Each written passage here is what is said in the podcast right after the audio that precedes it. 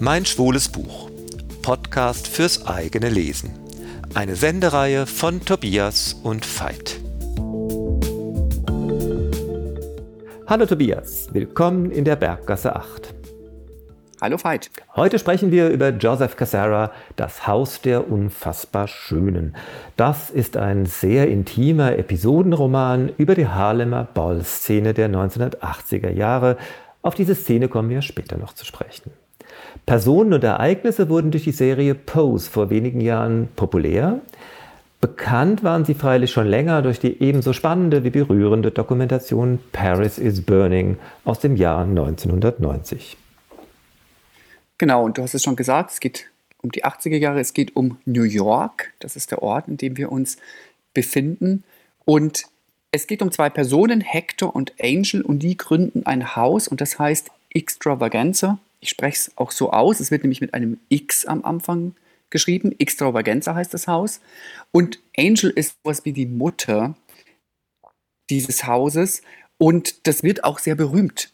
Extravaganza wird zu einem Wahrzeichen von, wie wir heute sagen würden, queerer Identität und Authentizität und Innovation. Und immerhin beziehen sich dann auch später in der Wirkgeschichte dieses Hauses Madonna und die Vogue darauf. Ja, und es ist die erste Geschichte des ersten Latino-Hauses. Denn Hauses, äh, das war eigentlich eine Sache der schwarzen queeren Community, vornehmlich in Harlem. Und äh, diese Hauses, äh, außer dass sie mit ihren Bällen, in denen sie sich in ebenso ausgefallenen Kleidern wie spektakulären Vorführungen präsentierten äh, und in einem ehrgeizigen Wettbewerb miteinander standen, hatten vor allem eine alltägliche soziale Funktion. Die Houses waren schon länger, nicht erst seit den 1980er Jahren, Zufluchtsorte für Ausgestoßene, für Lesben, Schwule, Transmenschen. In einer Zeit, als Übergriffe auf eben Schwule und Lesben, Transmenschen an der Tagesordnung waren, es keinen gesellschaftlichen Großkonsens war, dass das irgendwie auch eine Community wäre, um die man sich kümmern müsste, die grundsätzlich gut ist und nur irgendwelche radikalen, verirrten Irre, Irre äh, verüben irgendwelche Anschläge, sondern der ganz, das ganze gesellschaftliche Klima war ja gegen sie. Und regelmäßig wurden insbesondere Jugendliche von ihren Familien verstoßen äh, und ohne gesellschaftliche Auffangnetze wären sie in Obdachlosigkeit, Perspektivlosigkeit gefallen. Und da kamen die Hauses ins Spiel und haben eben für sehr viele einen Zufluchtsort gebildet.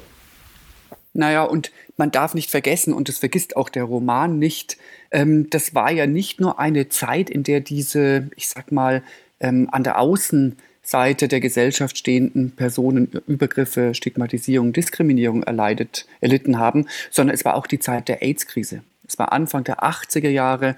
Ähm, die Seuche, die damals als Schwulenkrebs bezeichnet wurde, hat mit voller Wucht zugeschlagen und die amerikanische Administration damals unter Reagan, der ja seit 81 im Amt war, ähm, hat sich nicht mit Ruhm bekleckert, als es darum ging, wirksame Mittel gegen diese Seuche zu finden. Es war auch eher so, dass die Verbreitung und Entwicklung von wirksamen Behandlungen verhindert wurde und Erkrankte sind letztendlich damals auch ohne ausreichende Versorgung geblieben. Und nicht nur das, sondern über diese politischen Entwicklungen wurde die Stigmatisierung, Ausgrenzung und Diskriminierung dieser Personengruppen, von denen du gesprochen hast, also Schwule, Lesben, Transmenschen, auch torpediert. Das heißt also, die eigentlich Prävention und Unterstützung und viel mehr gebraucht hatten, waren noch mehr auf die Hauses und auf diese eigentlich eigens gestalteten und aus einer Form von Selbsthilfe gestalteten Unterkünfte angewiesen. Und insbesondere hat das eben bildungsferne Schichten, also man könnte sagen Unterschichten in ganz großen Anführungsstrichen betroffen, die hier sehr, sehr stark alleingelassen worden sind. Und genau das ist die Szene, das ist das, die, die Community, in der dieser Roman spielt. Genau, und auch unsere Protagonistinnen und Protagonisten zeichnen sich ja jetzt nicht durch besondere Eloquenz aus, durch einen Feingeist, durch feine Manieren aus, die äh, äh, Leserinnen und Leser beim, äh, dann vereinnahmen. Im Gegenteil. Mir ist es ja so gegangen, fast hätte ich, äh, hatte ich ja beim Lesen das Gefühl, wäre ich den Figuren im richtigen Leben begegnet, ich hätte die kaum ertragen können. Und zugleich, und das ist das, was der Autor schafft, das ist eines der faszinierendsten Leseerlebnisse, finde ich, äh, hatte ich das Gefühl, ich hätte sowas wie Freunde kennengelernt. Ja, da habe ich auch drüber nachgedacht, wenn du es jetzt sagst. Ich glaube, ich hätte sie auch schwer ertragen.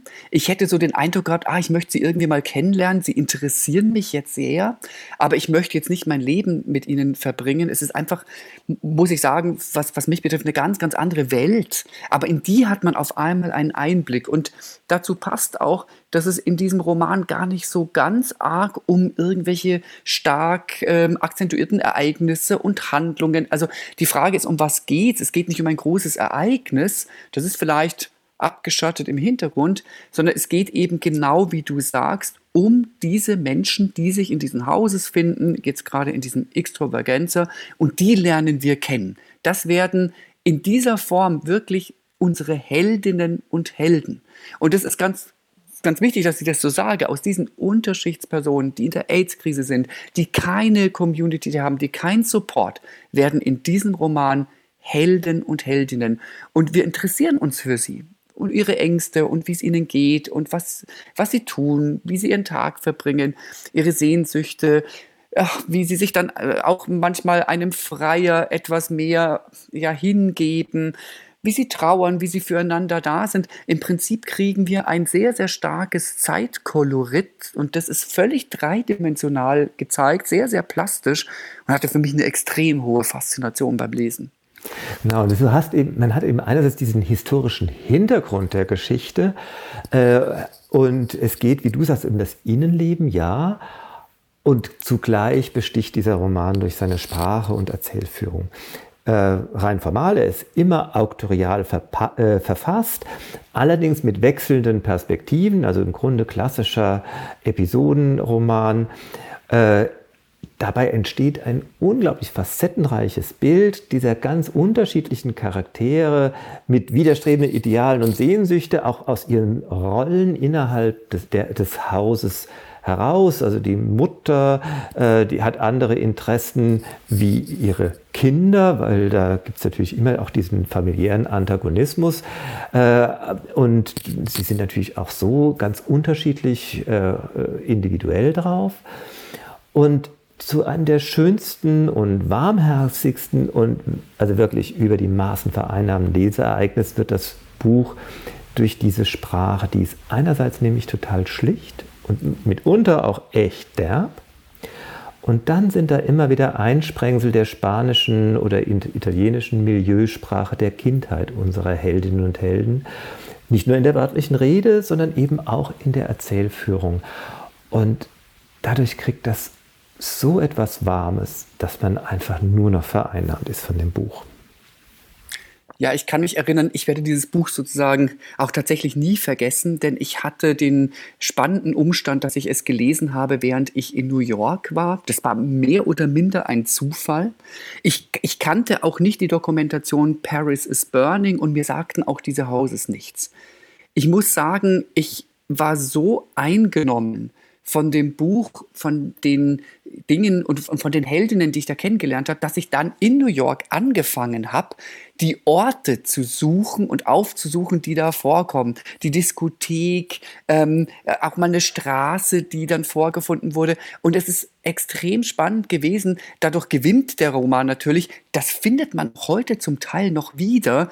Und ich fand es extrem berührend. Es ist eben nicht irgendwie eine, eine, ein virtuelles Buch, sondern es ist eben tatsächlich so gewesen. Also von meiner Seite eine ganz große Leseempfehlung. Ja, es ist ein fesselnder literarischer Spiegel einer Welt, die sich im Grunde in beständiger Spannung aus Aufstand und Heimeligkeit inszeniert und dabei eine Leichtigkeit im Umgang mit Rollenbildern und Geschlechtszuschreibungen an den Tag legt, die unser aller Wahrnehmung wirklich nur gut tun kann. Joseph Cassara, Das Haus der unfassbar Schönen. Der englische Originaltitel heißt The House of Impossible Beauties. Die deutsche Übersetzung von Stefan Kleiner ist 2019 im Kiepenheuer und Witsch Verlag erschienen. Es hat 400 Seiten und ist gebunden.